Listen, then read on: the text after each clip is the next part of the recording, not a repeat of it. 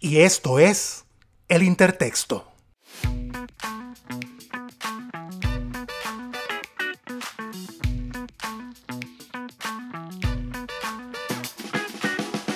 El Intertexto es un podcast de corte íntimo y social en donde exploramos la experiencia humana a través del arte y la literatura. Garantizamos un tema y una conversación funky, pero nuestro diálogo es polifónico, así que súbete al rizoma, abróchate el cinturón y acompáñanos a navegar en el lenguaje a través de El Intertexto. Amiguex, saludos a todas las personas que nos escuchan. Muchas gracias por el apoyo en la primera temporada y ahora en esta segunda temporada que justo empezó hace un par de semanas con nuestra primera invitada, Cristina Medina Vilariño, que es profesora en St. Olaf College y que nos presentó en el primer episodio su proyecto Caribbean Studies Network. Eh, en este segundo episodio quise invitar a mi hermano, a uno de mis hermanos, Raymond López, que, quien vive en Nueva York y quien se dedica al cine para conversar un poco sobre la familia, porque acabamos ¿verdad? De, terminar este periodo de fiestas que, celebramos ¿verdad? en todos los países latinoamericanos, acá en Estados Unidos también. Eh, usted le, quiere llamar fiestas o Navidad, como quiera. Y pues conversamos mucho sobre tradiciones, ¿verdad? Que aprendimos en nuestra casa, pero que realmente son eh, construcciones sociales son estructuras creadas o historias creadas eh, en algún momento y que se han eh, transformado en estos grandes monstruos sagrados que no podemos, eh, que no podemos violentar. yo estaba leyendo hace un par de meses un libro que ahora es un bestseller ¿verdad? de la filosofía y de la ciencia que se llama Sapiens, de animales a dioses, una breve historia de la humanidad. Y este libro fue escrito por Yuval Noah Harari. Y es bien interesante porque Yuval eh, nos devuelve en este libro nuestra animalidad. Y él propone que realmente lo que nos distingue de otros animales en este planeta es la capacidad que tenemos de crear historias, de crear cuentos. Es decir, eh, sabemos, ¿verdad? Por, por, lo que hemos estudiado, que hay una comunicación eh, intensa entre animales que pertenecen a una misma especie, de la misma manera que lo hacemos nosotros, pero que el ser humano tiene la capacidad no solamente de comunicarse, sino de estructurar historias, ¿verdad? Y eso lo hemos convertido ya hasta en una industria, que es la industria de la ficción, en, todos, en todas sus dimensiones, ¿verdad? Desde el entretenimiento hasta la literatura, en todas sus formas. Así que eh, es esa capacidad la que realmente ha hecho que nosotros eh, pasamos, ¿verdad?, de animales a dioses, es decir, a tener control sobre este planeta que estamos un poco también destruyendo. Yo creo que podemos estar de acuerdo, ¿verdad?, con todo lo que ha pasado con el clima en todos los países, ¿verdad? Entonces, hablando un poco así de, de este, en esta línea, ¿verdad?, de pensamiento, te doy la bienvenida, Raymond. ¿Cómo estás? Eh, todo bien. ¿Y, tú cómo estás? bien. Raymond vino en una visita flash de Nueva York a mi casa en Orlando para celebrar mi cumpleaños número 40. Porque yo lo quería celebrar. Para mí es importante celebrar la vida porque es, es demasiado corta para ser pequeña. Por eso me gusta celebrar siempre el cumpleaños así como un símbolo. Hablando de símbolos, porque vamos a hablar de símbolos hoy. Y con respecto a lo que hablábamos el otro día sobre las historias, eh, tú me estabas comentando eh, sobre una anécdota en particular de una historia, ¿no? Ah, sí, no, que era para el cumpleaños de una amiga mía allá en, Nueva York. Eh, fuimos a un, a un, sitio donde venden tés y es como un lugar asiático, no sé, creo que era chino o algo así, no recuerdo.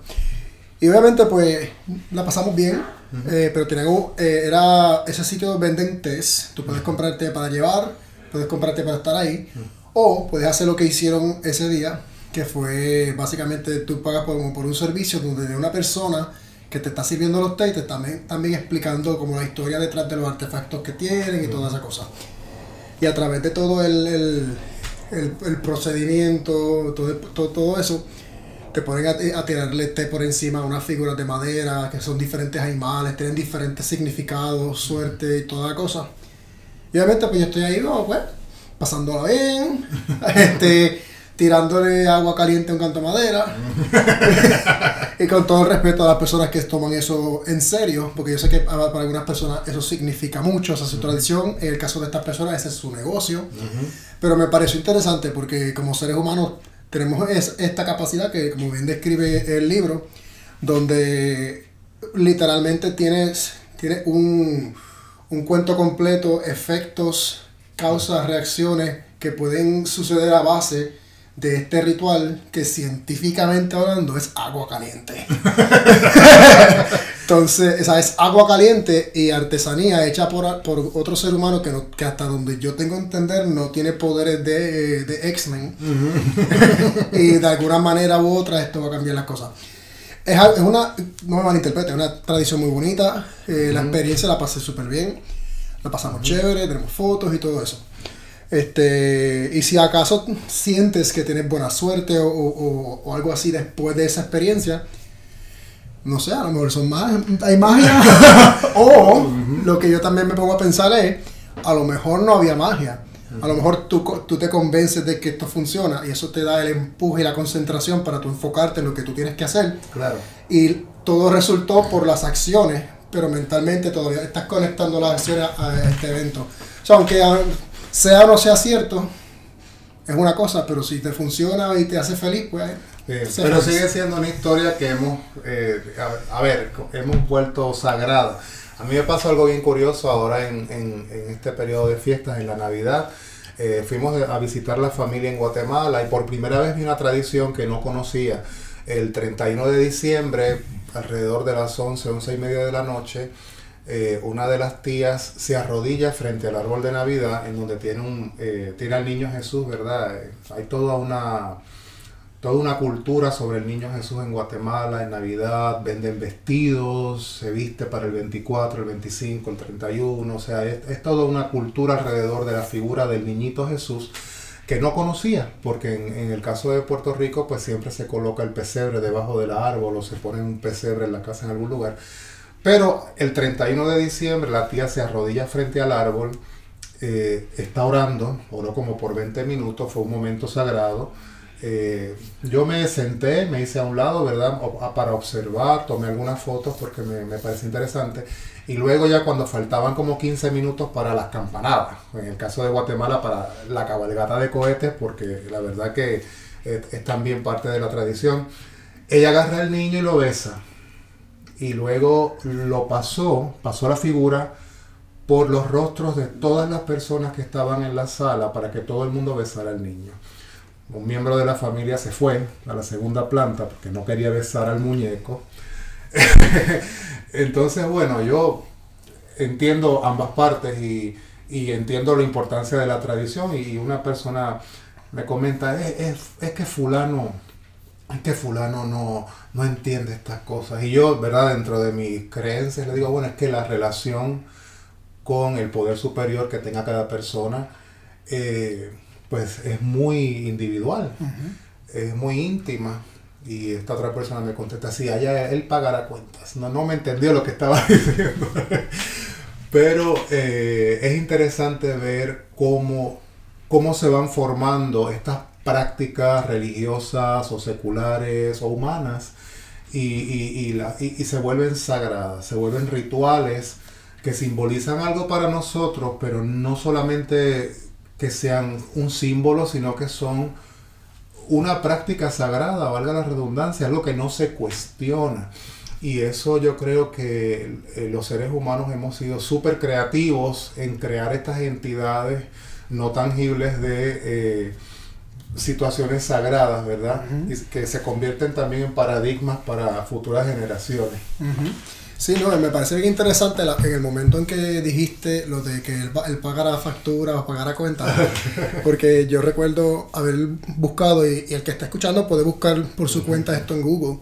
Hay diferentes fuentes donde los números cambian un poco, pero por lo general, si tú buscas la cantidad de personas que son cristianos en el mundo, eh, números que yo he encontrado es entre 30 a 33%. Algunas páginas que te van a decir 31, 33, 30.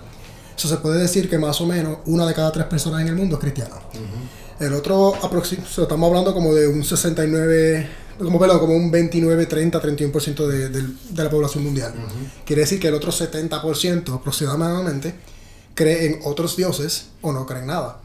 Y entonces, encima de eso, las personas que creen en un solo Dios tienen diferentes opiniones de cómo funcionan las cosas. Por eso, dos personas que creen en la misma religión, uno se levanta y se fue y el otro se queda. Desde, desde el punto de vista del que él se levantó y se fue, eso estaba correcto. Y desde el punto de vista del que, que se quedó sentado, eso estaba correcto. Y me recuerda un, eh, un experimento del, que, del cual escuché en otro podcast, donde tenían unas personas y le ponían, era un estudio del cerebro, y le preguntaban cosas de las cuales la mayoría de las personas tienen opiniones fuertes eh, acerca de ese, de ese tema. ¿Qué opinas sobre el aborto? ¿Qué opinas sobre la política?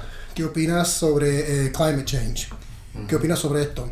Y después le preguntaban, ahora dígame, eh, ¿qué tú crees que opine su mamá o su papá? Y siempre que decía, lo que opino yo es esto, una parte del cerebro se como que se iluminaba. Cuando decía, yo creo que mi hermano piensa esto, otra parte del cerebro se iluminaba. De cuando le preguntaban a la persona, ¿qué tú crees que piensa Dios? La parte del cerebro que se iluminaba era la parte que correspondría al yo. Mm, Entonces, por eso todo el mundo desde su punto de vista, todo lo que es espiritual es lo que yo creo. Pero se cierran a la idea de que hay otras personas con otras ideas y a fin de cuentas, pues, quién sabe. Por eso es que me- me- siempre apoyo la idea de tú puedes creer lo que tú quieras, otra persona puede creer lo que otra persona quiera y como no hay manera de verificar porque todos tenemos opiniones contra- co- eh, que se contradicen, vivamos en paz.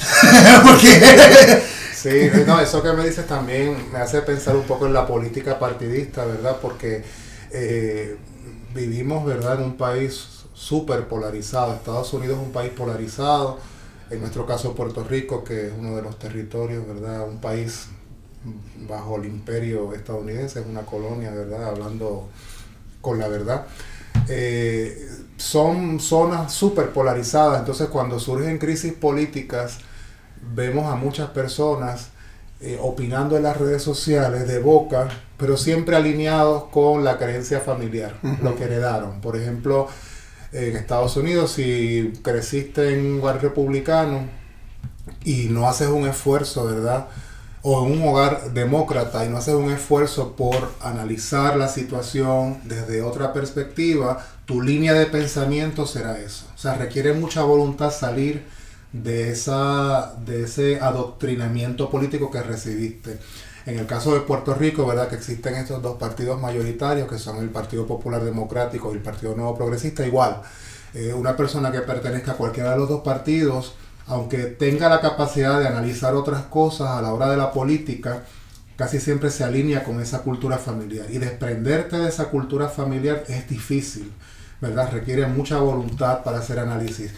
A mí, para mí fue un poco penoso, ¿verdad? Yo eh, eh, diariamente lucho contra todas esas creencias inculcadas por la familia, pero a conciencia, lucho a diario. Y fue bien penoso ahora este año pasado que fue tan, que hubo tantas protestas en tantos países, ver amigos que se alineaban con un pensamiento pero de boca, que no, no, no había ningún tipo de, de ejercicio crítico, porque cuando tú vas a comentar un sistema de opresión, eh, eso de que hay un opresor y un oprimido es mentira.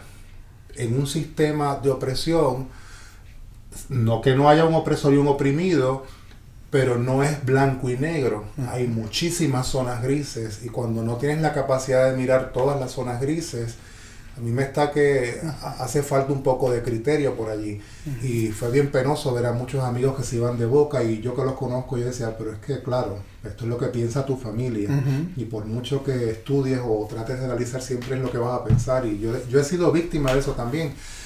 Eh, así que es interesante este poder que tienen estas estructuras eh, mentales que nos fueron impuestas y que realmente si no tenemos la voluntad para salir de ahí y, y ejercer nuestro pensamiento crítico, nuestro juicio, eh, no, lo, no lo haremos nunca. Requiere mucha, mucha voluntad y requiere también eh, desprendernos un poco eh, de, la, de- de la misma familia, porque a veces estos temas traen mucha discordia. Sí. Sí, no, eh, y me, me parece interesante también la parte que donde están mencionando la indoctrinación, eh, whatever, la, El adoctrinamiento. el adoctrinamiento, exacto. Porque eh, hubo otro estudio donde están hablando de que cuando el cerebro recibe una amenaza física, como que yo te, te estoy amenazando con un cuchillo en la mano, y cuando el cerebro recibe una amenaza eh, intelectual, como que yo te digo algo que tú siempre has creído y yo te digo, no, no, eso no es cierto, el cerebro reacciona de la misma manera. So que eh, de la misma forma que tú te pones defensivo, si tú sientes que hay un, una amenaza física hacia ti, de esa misma manera el cerebro reacciona cuando tus creencias están en conflicto con otra persona. Y obviamente, este, y se nota, porque cuando son temas eh, políticos, religiosos, qué sé yo, muchas veces cuando hay diferencias es fácil que el debate se ponga un poco como caliente. Y es por esa defensiva de yo estoy bien.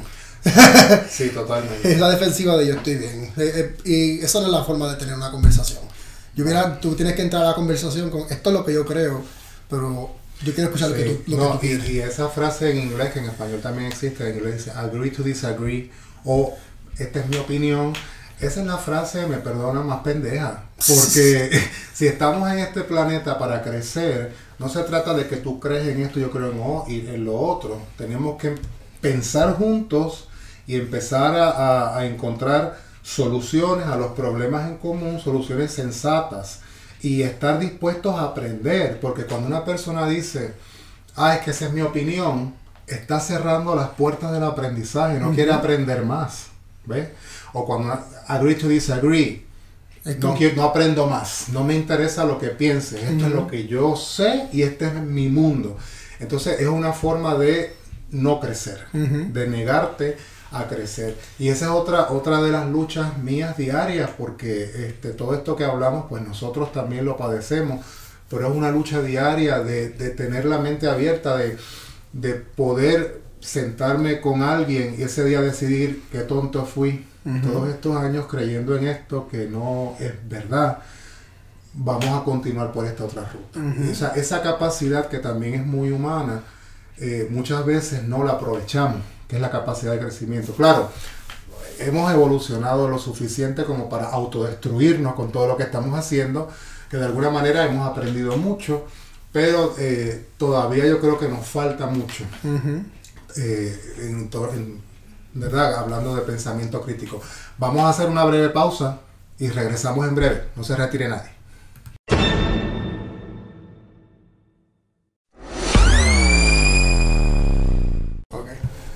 De vuelta al intertexto con Raymond López, me estabas contando una anécdota de un comediante. Ah, no, era hablando de, de esto mismo, de las ideas, de cómo a veces uno, no, está de acuerdo y, no, no, quieres abrir tu mente hacia la conversación.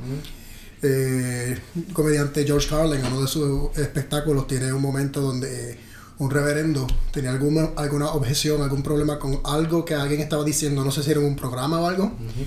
Y el reverendo quería que lo boicotearan, que lo quitaran. Y George Carlin dice, este, reverendo, nadie te ha dicho que hay dos botones en el radio.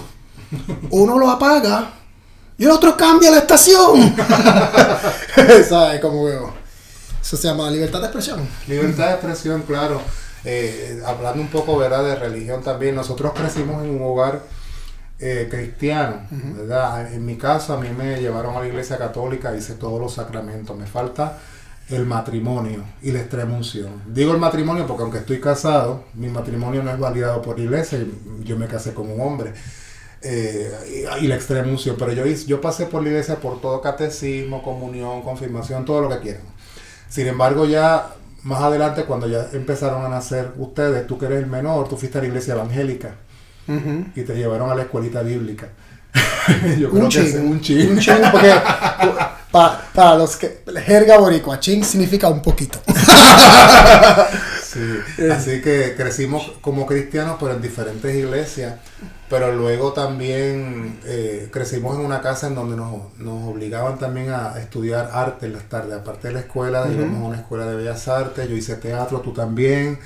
Eh, eh, nuestra hermana hizo canto, tenemos un hermano que es músico, o sea que nuestros papás eh, querían también que desarrolláramos capacidades ¿verdad? artísticas que en la familia hay. pero más adelante, gracias a todo, a toda esa experiencia entre las humanidades, el arte de las humanidades y las iglesias, nos hemos eh, desapegado un poco de esa cultura religiosa y Yo me iba a reír porque yo pensé que, yo pensé que te ibas a decir gracias a Dios. gracias a no, Dios. nos hemos de- de- desprendido un poco de esa cultura religiosa y hace como dos años tú eh, dijiste valientemente, mira, yo soy ateo. Sí. O sea, ya eh, saliste del Ajá. closet como ateo.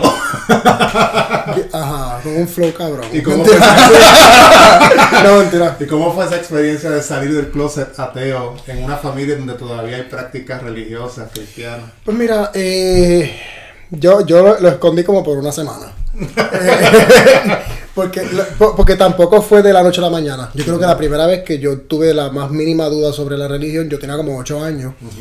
Y pregunta tras pregunta, yo creo que yo tenía como 27 cuando un día me dije a mí mismo, mismo, como, como el comercial, tú eres ateo. Eso que fue, fue un proceso como de 10 años casi. O sea, que hubo conflictos Hubo internos. conflictos internos, eh, miedo, porque yo siento, yo siempre siento que la noción del infierno, ese, ese es el salesman de la religión, como que, hey, pero ¿y si estás mal? Ah, y que para, que para eso, algo que yo siempre me, me pregunto es, ah, si estás mal estás para el infierno, pero si estás mal en esa religión, porque si tú crees en una religión y es otra religión la que está bien, estás para ese infierno. tú sabes, o sea, y mira, y mira lo que la estadística que te está diciendo y por favor no tomen mi palabra como, como si fuera una verdad absoluta, lo pueden buscar por internet también. Aproximadamente 31-33% del planeta que creen en Cristo, pero, y no todos son de la misma religión. Hay católicos, evangélicos, gente que no están de acuerdo en muchas cosas, y el otro 69-70% del planeta creen en otros dioses. O sea, y lo que ellos creen, lo creen con la misma pasión que la gente que cree en este Dios. Entonces, si otro Dios es cierto, ¿para dónde tú vas? Vamos a guiar tú y yo por toda la eternidad. Pero, no, y también, como te digo, eh, y, y con todo el respeto, porque por ejemplo, en, el donde yo trabajo, un restaurante, eh, durante la temporada de Ramadán, todos los musulmanes están en ayuno y tienen que comer cuando se pone de noche. Y yo, y yo sé, yo he sabido este, estar en el piso y decirle a fulano, fulano, ve, ve y come. Yo me encargo de tomar tu estación. yo, yo he ido a trabajar di- los días feriados de ellos para que ellos vengan. O sea, yo respeto a las personas y lo que ellos creen. Tú sabes. Pero pues, personalmente, eh, esa fue la primera vez que yo tuve una pregunta. Yo dije, coño, si se supone que yo acepto a Jesús como mi salvador para ir al cielo, ¿qué va a pasar con el 70% del planeta? se van a joder todos en el infierno. y entonces, este, pero entonces me, me puse, especialmente cuando me mudé para Nueva York, que conocí personas de otras religiones y yo hacía preguntas y yo me decían, ah, porque esto es así, esto es así, tengo que orar cuántas veces al día para este Dios o para otro Dios. Y yo me quedo pensando, es interesante como hay tantas diferencias, tantos diferentes dioses y tienen parecidos aún este, o sea, son diferentes, no me malinterpreten. Lo que me refiero con el parecido es que si no aceptas a el Dios, te, te vas a- te va- hay un castigo eterno. Entonces yo me puse a, a buscar información sobre religiones antiguas y todo eso. Entonces yo encontré, por ejemplo, eh, Horus, eh, H-O-R-U-S, Horus, que era de Egipto. Eh, Horus, esta religión existió 3.000 años antes de Cristo. Y Horus nació el 25 de diciembre de una virgen. Eh, lo persiguieron tres reyes siguiendo la, la estrella en el oriente. Fue maestro a los 12 años. Tenía 12 discípulos.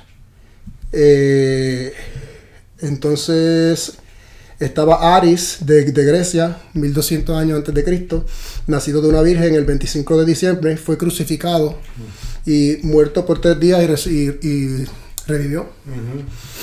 Krishna, eh, otro dios de la India, 900 años antes de Cristo, esta religión existía, nació de una virgen, eh, hacía milagros, también re- eh, revivió después de morir. O sea, como que vi un, un trend. Religiones que existieron antes del- de, la religión cristiana y yo me, que- eso me hizo hacer más preguntas aún. Y entonces, al yo ver todos estos parecidos, todas estas historias, de las cuales interes- es interesante como no hay tanta evidencia. Porque ahora mismo dentro de la Biblia pues hay muchas cosas sobre Jesús y todo lo demás. Pero extra bíblico, eh, ahí yo encontré no recuerdo cuántos eran, que eran como 20 y pico de historiadores que eran contemporáneos con la existencia de Jesús y ninguno lo menciona. Las menciones de Jesús son ex- ex- ex- exclusivamente en la Biblia. Y entonces yo me estaba, yo estaba pensando, pues, ¿y qué es Dios? Porque si todos estamos a través del mundo, hay tantas religiones, tantas diferentes imágenes de lo que Dios aparentemente, cuál es su físico. Nosotros creemos a Cristo como imagen, otros tienen a Krishna, Allah, Shiva, está el Deistic God, el Pantheistic God. Y yo, y yo, yo lo, lo que estaba haciendo era pidiéndole a Dios, a cualquier Dios que sea, dime cuál tú eres, porque yo no estoy dudando tu existencia porque soy un rebelde. Yo estoy preguntando tu existencia porque veo que hay una, un desacuerdo masivo en el planeta. Yo, yo quiero saber... O sea, existe la idea, pero no, Pues- hay, no está de acuerdo con una idea. Exacto. O sea, sabemos que si yo dejo caer el ese, mi celular va a caer al piso. Y todos estamos de acuerdo. La idea de Dios existe, pero los detalles son diferentes a través del mundo. Entonces yo no... entonces yo, yo necesito abrir mi mente. Porque yo crecí cristiano, pero los hindú, ellos creen en Krishna y en todos los dioses del hinduismo. ¿Quién soy yo para decir que esos dioses no existen? O sea, eso sería una falta de respeto para ellos.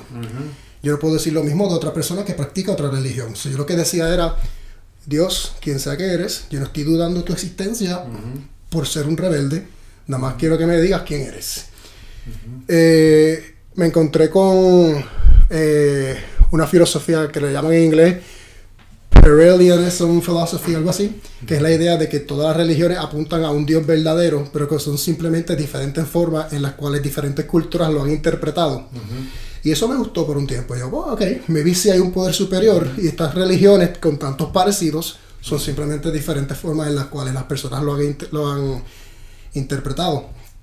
Porque, pues, me, me pareció chévere. Hasta que en un momento dado vi una entrevista con Neil deGrasse Tyson, el científico, y en esa entrevista, él, él- él- el que lo está entrevistando a él le dice, después de que descubren los hoyos negros, o, o Dark Matter, Dark Matter en el espacio, pues, supuestamente cuando tú tomas la masa del universo completo, cuando lo sumas, la cantidad es aún más grande de lo que tú esperas. Eso que la, la inmensa mayoría de la masa del universo no se sabe de dónde viene. Y el, el que lo entrevista a Neil deGrasse Tyson le dice, "Bueno, a lo mejor la gente va a ver a usted y va a decir, ah, los científicos encontraron a Dios, porque Dark Matter es lo que mantiene este universo junto. Y es que Neil deGrasse Tyson hizo un punto tan clave en mi camino al ateísmo, él dice, en la historia de la ciencia siempre hay momentos donde hay una frontera entre lo que conocemos y lo que no conocemos. Y hay una urgencia del ser humano en asumir que todo lo desconocido es la obra de Dios. Tuve en Grecia, cientos de siglos y siglos y siglos atrás, no tenían idea de lo que era una tormenta, lo que eran relámpagos. Una tormenta, Poseidón está molesto. Cae un relámpago, Zeus está molesto. Eclipse, Apolo, dios del sol, está molesto. Antes de tener idea de lo que era un ataque epiléptico, o lo que era esquizofrenia, o split personality disorder, donde tú puedes tener dos personalidades, Personalidad múltiple. oh, eso es una posesión demónica. Antes de saber lo que eran gérmenes, virus, bacterias, enfermedades, oh, esto, esto es una maldición en, este, en esta aldea. Es esa, eso es lo que los filósofos le han llamado The God of the Gaps, donde cuando tú ves algo desconocido, tú dices, no se me ocurre más nada, ah, pues fue Dios. y entonces me di cuenta que muchas veces sin darnos cuenta usamos el, el, el label, el sticker, Dios, como la explicación de lo inexplicable. Y entonces cada vez que no encontramos algo que no entendemos, lo metemos en ese balde, Dios, hasta que por fin encontramos una respuesta, oh, oh, no es Dios, eso es, es tal cosa. Oh, y también lo sobrenatural, porque no solo es Dios, también la gente dice fantasma y toda la cosa. Y entonces cuando yo vi esa explicación y me di cuenta que la razón por la cual yo todavía estaba sosteniéndome al, al concepto de un Dios era porque yo no sé, no, no sabía contestar la pregunta de cómo empezó todo. Y yo me dije a mí mismo, ¿cómo yo defino a Dios? Dios es amor, Dios es energía, Dios es el universo, Dios es esto. Yo digo, espérate, si para mí Dios es el todo, es el universo, es energía, está en todo, eso es básicamente el pantheism, que es la noción de que la madre naturaleza como tal es Dios, Ah, eh, en, en- en- en lugar de ser una imagen parecida a un ser humano. el, el, el pantheism creen que Dios es el universo. Y yo me dije a mí mismo, pues, si yo creo que el universo es Dios, para eso nada más uso la palabra universo. Porque si y, y- Y es igual a X, ¿para qué necesito la Y? Entonces yo, de ahí fue que dije, pues, yo, universo. O sea, si, si, si, hay algo que siempre existió, ¿qué evidencia tengo yo para decir que fue un ser en lugar de un qué? o, sea, y, y, es otra cosa que yo quiero explicar antes de, de volver a cambiar de tema. El ateísmo no es necesariamente eh, reclamar 100% que no existe un Dios. Es simplemente la ausencia de la creencia. Eh, hay un, eh, un hombre que escribió un libro que se llama Hope After Faith. Era, él era cura pentecostal, algo así. Y después hizo ateo. Y él tiene un, un quote que a mí me encanta, que él dice este, que agnosticismo es su conclusión y ateísmo su opinión. O sea, mi conclusión es yo no sé. Y mi opinión es no lo creo, básicamente. Claro. Sí, no, es interesante ese tema eh, también porque hay una idea generalizada, ¿verdad?, de que eh, un ateo es una persona que vive llena de odio o que no ama a nadie o que eh, desea el mal para todos y no tiene nada que ver, nada más lejos, nada más lejos. pero esa es la idea generalizada, que es un poco también una idea acuñada por ciertos sectores religiosos para no perder sus feligreses. Algo que no, que no ayuda para nada.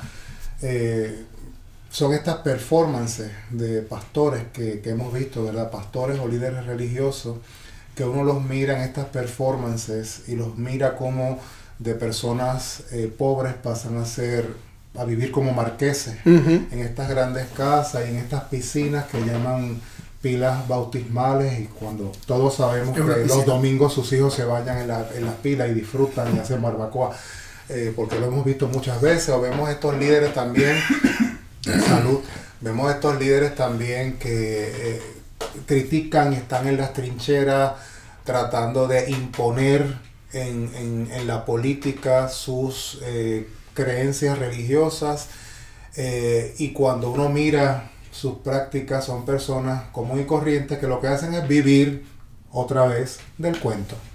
Vivir del cuento. Vivir de estos cuentos que se han creado para tratar de entender la vida, que es en sí un misterio, y lucrarse a partir de la fe de otras personas en estas historias. Eh, y eso es bien, es bien triste cuando uno está consciente y lo puede mirar. Y verdad, no quiero mencionar nombres de líderes, pero hay muchos en muchos países, en muchas religiones. Por ejemplo, cuando se ha puesto de moda varias veces en, la historia moderna, seguir a estar en, entrar en una secta con un líder de meditación. Y luego uno observa como estos líderes que, esta gente que lidera meditaciones, eh, ganan un capital tremendo, porque entonces ah, crean productos y la gente que hace la meditación con ellos eh, tiende a comprar los productos del líder religioso, entonces levantan un capital a partir de la fe de la gente.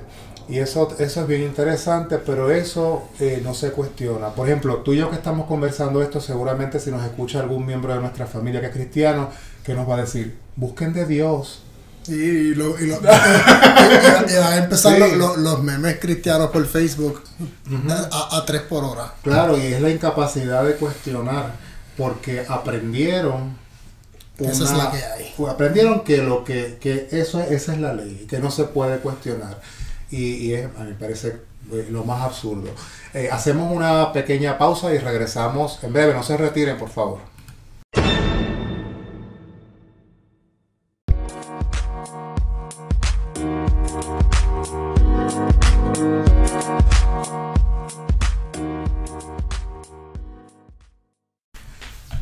Aquí con Raymond López en el intertexto. Raymond, estábamos comentando un poco sobre el ateísmo, ¿verdad? Y las historias religiosas, la performance de algunos pastores que se lucran de la fe de, su, de, las personas que, lo siguen. Eh, y me estabas comentando un poco fuera de, de la grabación sobre lo escéptico, ser escéptico. Sí. Pues porque, por ejemplo, aún yo, porque eso es otra otro pequeño estigma del ateo. La gente cree que por ser ateo tú no crees en nada. No es cierto, uno tiene creencia. Yo tengo creencia que a lo mejor no son ciertas. y, lo, admito descaradamente porque soy un ser humano. Pero la cosa de ser escéptico es, es cuestionar todo. Porque si tú aceptas todo eh, como te lo ponen de frente, puedes cometer muchos errores así. O sea, yo, yo quiero creer la mayoría de cosas ciertas posibles y la minoría de cosas no ciertas posibles. Un ejemplo, si viene algún psíquico y te da una piedra y te dice, mira, esta piedra, si tú la sobas todas las noches y te bañas en- eh, con ella en la mano y la pones debajo de tu almohada, te vas a casar en un año. Decir esos embustes es igual de intelectualmente perezoso que decir que creerlo inmediatamente. Ajá. Tú dile al psíquico, ok, ¿de qué está hecha esta piedra? ¿Cuál es la composición química de esto? ¿De dónde la sacaste? Si yo saco una piedra de mi patio, funciona. Y, po- y en vez de la almohada, si no tengo almohada, la puedo poner en la mesita al lado. Yo no tengo bañera porque la, la mía es de impedido, o sea, de, inda- de inválido. So, en vez de la bañera, la puedo meter en un vasito al lado, al lado de- en lo que me baño. Y, y- y en lo que tú estás haciendo esas preguntas, se van. ya se van, como que no, o sea, eh, ya, a- adiós. Tú sabes, y eso, eso, de eso se trata. De eso se trata, porque si tú crees todo lo que suena interesante o, eh, o lo que sea, así tan pronto te lo ponen de frente, así te cogen de, te puede coger de tanto mucha gente. Tú sabes, y es cuestión de, de- es cuestión de hacer Sí, preguntas. sí, yo soy agnóstico, esa es la verdad, esa es mi identidad religiosa, es que soy agnóstico, me da risa porque una vez una señora me pregunta que qué religión pertenezco y le dije soy agnóstico y me pregunta, ¿esa es cristiana también? y yo dije, "Bueno, más o menos. Literal, yo sí, yo literal como- más o menos. Como me dijo una, una amiga, me decía, yo creo en todo y no creo en nada. Y así, así digo yo, yo creo en todo y no creo en nada. Si tú me dices, eh, Capricornio se alinea con Saturno, y me hablas del zodiaco, es posible. Eh, me hablas de Dios, es posible. O sea, no creo en todo y no creo en nada. No me gusta sacralizar ningún tipo de fe, pero no cierro las puertas a escuchar y a que, verdad, quizás alguno de esos rituales me sirva a mí para eh, procesar algún deseo o alguna idea, porque todos tenemos deseos y todos buscamos, digamos, símbolos que nos ayuden a canalizar nuestros deseos y nuestros pensamientos. A mí me gustan los símbolos, pero lo que no estoy de acuerdo es en no cuestionarlos. O sea, es importante saber que si yo pongo, que en mi casa hay muchos altares, pongo un altarcito con una cruz. Aquí en mi casa tengo un, altar con una cruz de madera y puse los lentes de mi papá que cuando murió o cuando estaba en proceso de muerte que lo acompañamos, eh, yo me puse sus lentes en, en mi camisa, ¿verdad? Me los puse, me los, me los guardé en la camisa y ya cuando mi papá murió, que murió eh, de un infarto masivo, eh, esos lentes me acompañaron todo ese día y esos lentes yo los coloqué al pie, a los pies de una cruz de madera y tengo allí fotos de la familia y algunas, es un altarcito eh, que me, me permite a mí como símbolo recordarlo a él.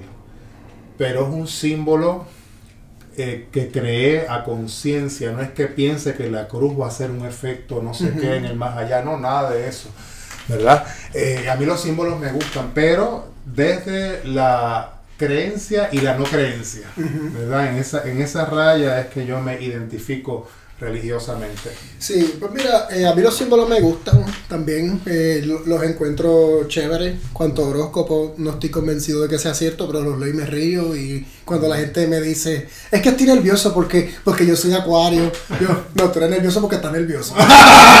pero, pero me gusta, me da risa, me, eh, a veces veo comparaciones, ¿qué personaje de Star Trek eres de acuerdo con tu, con tu zodiaco?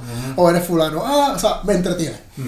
Eh, sí recuerdo haber visto explicaciones de científicos donde en vez de 12 constelaciones realmente son 13.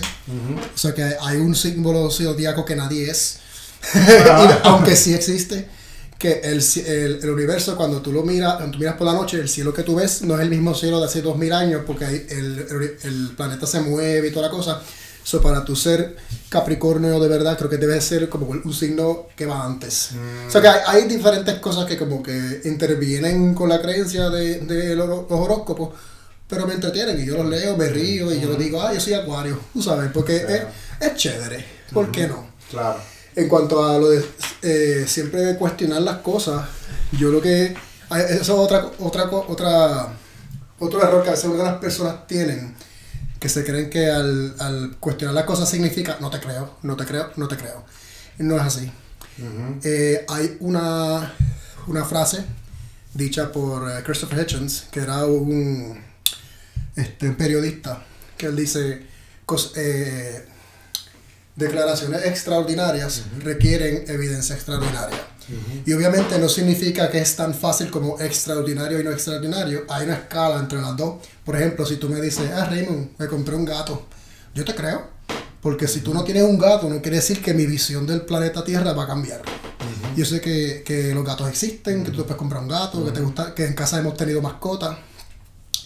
Si tú me dices que te compraste un perro, que parado en dos patas mide 5'9 y pesa 160 libras, ahí yo maybe necesite una foto o algo así, porque yo puedo pensar, a lo mejor está exagerando, o a lo mejor un chiste.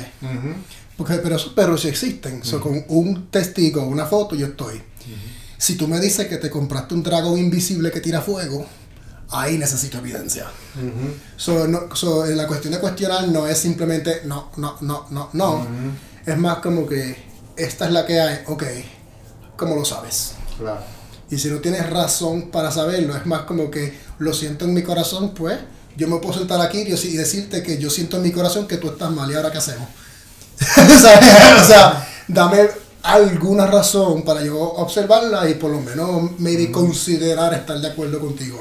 Sí, en eso de Zodíaco es interesante porque hace poco, ¿verdad? hace unos meses murió Walter Mercado, que es este ícono de la, del sol- del- la- de la astrología en todo el mundo, ¿verdad? No solamente en América Latina. Y pasaron varios reportajes de su vida, ¿verdad? De cómo se hizo astrólogo. Y, y en un canal de televisión en particular presentaron, pues, que él fue artista al principio, actor, bailarín, pero que luego tuvo un viaje a la India y allá tuvo unas revelaciones, regresó con todas estas estos poderes mentales. Pero luego es interesante porque presentaron en otro canal de televisión una entrevista que le hacen a Walter, no sé en qué momento, y él confiesa en esa entrevista que él era actor y bailarín en Puerto Rico, ¿verdad? Habrá gente que nos escucha que, que lo recordarán. Fue actor y bailarín, ganó varios premios como actor, era galán de, de telenovela, y que luego un día, en el show del mediodía, el que leía el horóscopo no llegó. Entonces Paquito Cordero, que creo que era el productor, le pide a él que lea el horóscopo. Entonces, como él era actor y bailarín, pues él fue a leer el horóscopo, pero lo leyó con toda la gracia, ¿verdad? Que, que el, el horóscopo.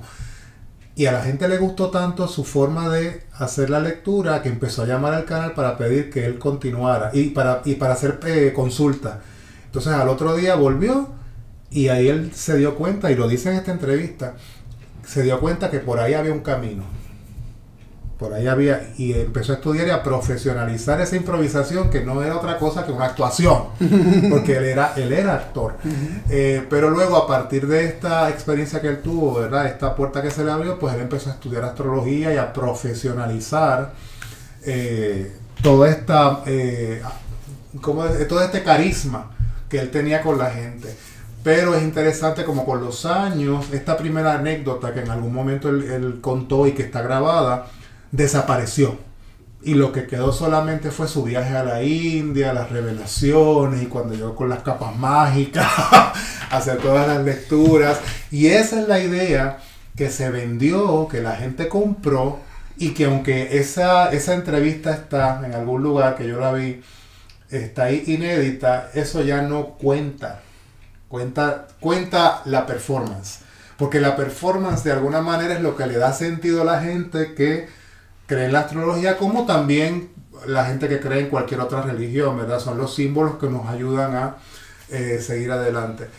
Eh, así que es bien interesante el caso de, de Walter Mercado, porque cuando uno que viaja- ha viajado un poquito, pues uno se da cuenta que en muchos lugares él es, él es, Es un monstruo. él es el que es. Eh, así que es interesante. Así que Walter Mercado fue a la India y regresó Harry Potter. Sí. No, y lo, y lo respetamos porque hizo una carrera entera, ¿verdad? Claro. Como con su performance y, y es admirable. Y, y al final yo creo que sí, él, es, al haber estudiado, sabía muy bien cómo mover las fichas de la, de la, de la historia de la astrología. Eh, pero bueno, como hablábamos en un principio, son las historias que hemos sacralizado los seres humanos para darle un poco de sentido a la vida. Yo te quería hacer una pregunta porque me imagino que alguna gente que, que ha llegado hasta este punto del podcast pensará, pero ¿y cómo se entiende el misterio? Porque si no existe un Dios, si no existen las estrellas, cómo se entiende el misterio, porque la vida es misteriosa, la vida es un misterio. Eh, yo creo que es más natural morirse que nacer. Nacer es un misterio, porque o sea, uno piensa, bueno, en el acto sexual, el hombre pone una parte, la mujer otra y nace una... Sí, pero la concepción misma es un misterio. ¿Por qué estamos aquí? ¿Por qué estamos aquí si este planeta es convulso, si hay tantos problemas, si hemos estado en una perpetua crisis, ¿verdad? Eh, a, veces escucha gente decir es que estamos en, en, una crisis planetaria, lo hemos estado siempre. El ser humano, el ser humano en sí mismo es una crisis. Eh, estamos en constante cambio y los cambios son a veces favorables, pero también son complicados. Entonces, ¿cómo entender el misterio de la vida? Cuando miramos al, al, cielo y vemos estas estrellas y luego los científicos nos dicen que, que, el universo es infinito o que, o que, o sea, ¿cómo? O sea, ¿por qué estamos aquí? ¿Qué es esto? ¿Qué es esto, verdad? De lo que alguna gente no, se, no quiere salir. Es que es otra cosa. Si he visto a mucha gente con mucha fe en la vida más allá de la vida. Sin embargo, en el momento en el que enfrentan la muerte no se quieren ir. Yo creo que es un poco el miedo a lo desconocido, a que todo eso que lo que creemos no sea verdad y que nos convirtamos en polvo.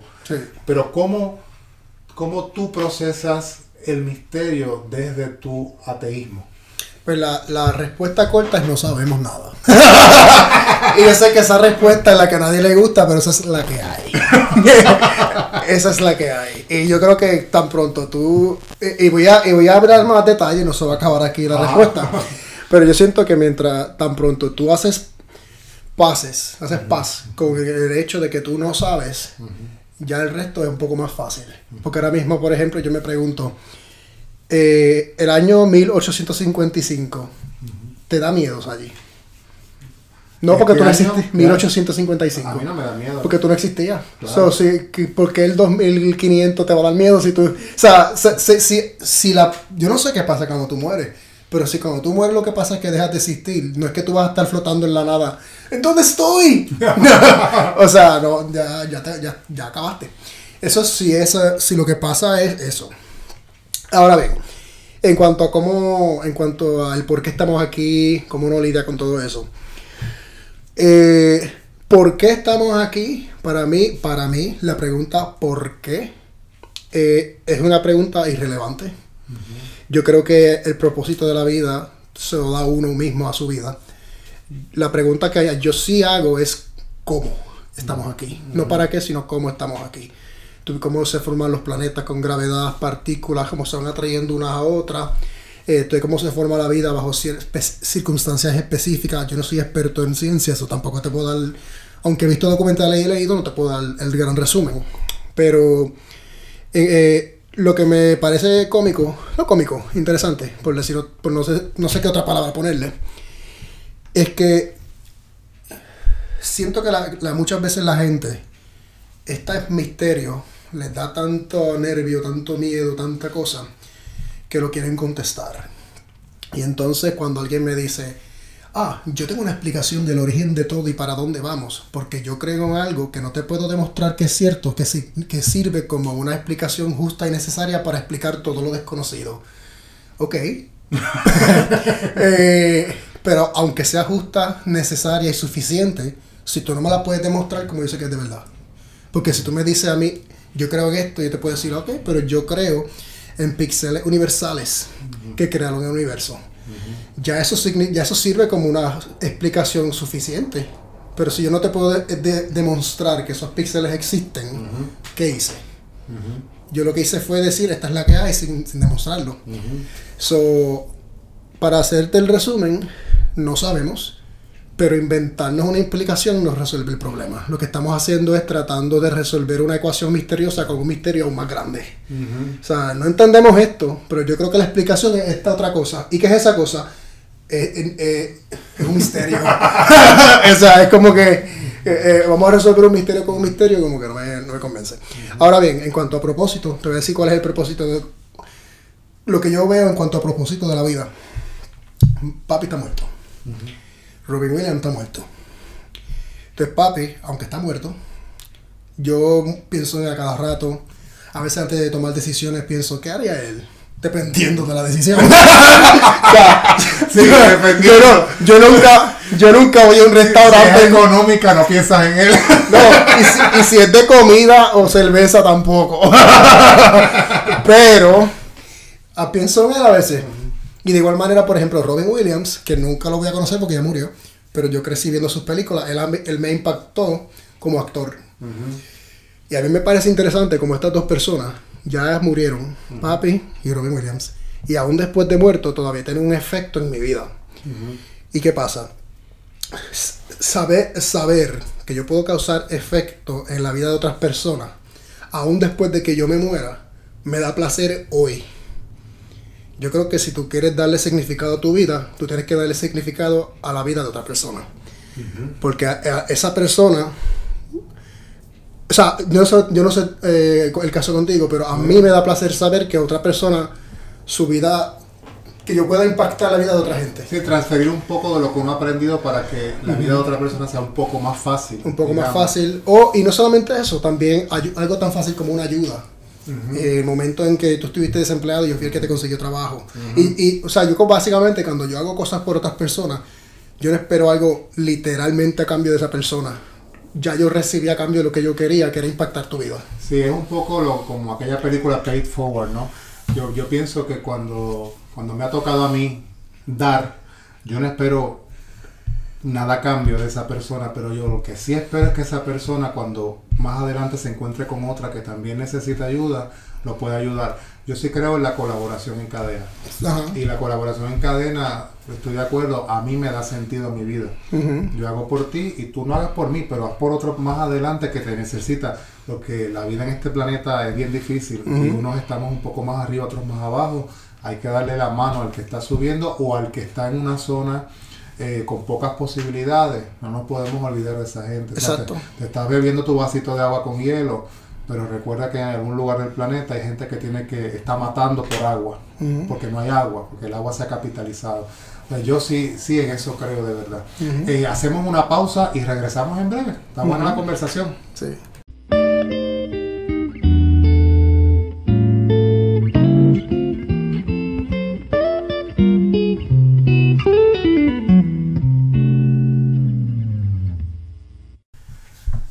Aquí con Raymond para esta última eh, parte de, esta conversación sobre las historias que los seres humanos creamos y verdad historias que convertimos en mitos y en religiones, en, asuntos sagrados.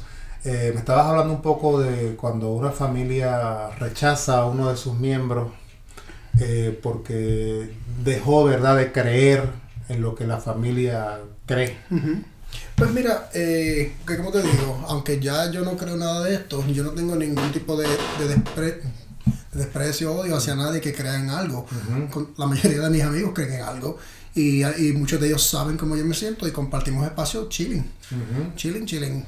pero este la cosa es que muchas veces la gente dice, ¿cuál es el propósito de los activistas ateos? ¿Para qué se va a sentar en un coliseo a hablar por dos horas de lo que no crees? este, la idea es que hay personas que son desheredados por su familia y quieren y los activistas ateos quieren darle comunidad a esas personas para que no se sientan solas, pero al mismo tiempo queremos promover la idea de que por ser ateo no eres automáticamente una persona llena de odio. Al contrario, eres una persona normal que simplemente piensa distinto y podemos estar en desacuerdo con algo, este, y puede ser que nunca lleguemos a un acuerdo, pero por lo menos vamos a llevarnos bien, especialmente si somos familia. O sea, que no es como que si te vamos a invitar, te invitan a una fiesta de Navidad no vas a ir. No, no claro que no voy. De hecho, y si hay comida más. no porque esa es otra cosa que la gente se cree, por ser ateo, yo no voy a celebrar Navidad. Claro que celebro Navidad. Sí, porque y regalas y recibes regalos. Regalo, recibo regalos porque eso, porque, porque es divertido. eso es lo que hablamos de los símbolos. O sea, yo puedo tener, yo a mí me encantan las carabelas, no es que yo, yo ame la muerte o los, o los demonios, eso me gusta. Y en cuanto a las navidades, es un símbolo que también es una temporada del año donde las familias se juntan, hay días feriados que podemos juntarnos eh, todos en familia chévere, este, regalarnos cosas. Este, celebrar la, la, vida misma, que estamos vivos, que estamos juntos, ¿verdad? Cuando damos un regalito, más bien es una forma de decir, mira, te quiero. Exacto. Estoy pensando en ti, toma este objeto. Yo puedo yo celebro Navidad, yo celebro Acción de Gracia. porque es divertido y porque es un símbolo y nos da una oportunidad como seres humanos que cuenta historias y que nos gustan los símbolos de, de janguear Sí. y de pasarla chévere. Pero sí, que no, no estamos no, no estamos altos de odio, yo no tengo ningún problema con nadie. Y Al contrario, tú naciste el, el 14 de febrero, que es el día de Cupido. el día del amor. Hablando de símbolos. hablando de símbolos. Yo- y yo nací, el cuento es que yo nací a las 11 de la noche y mami, este nene va a nacer hoy.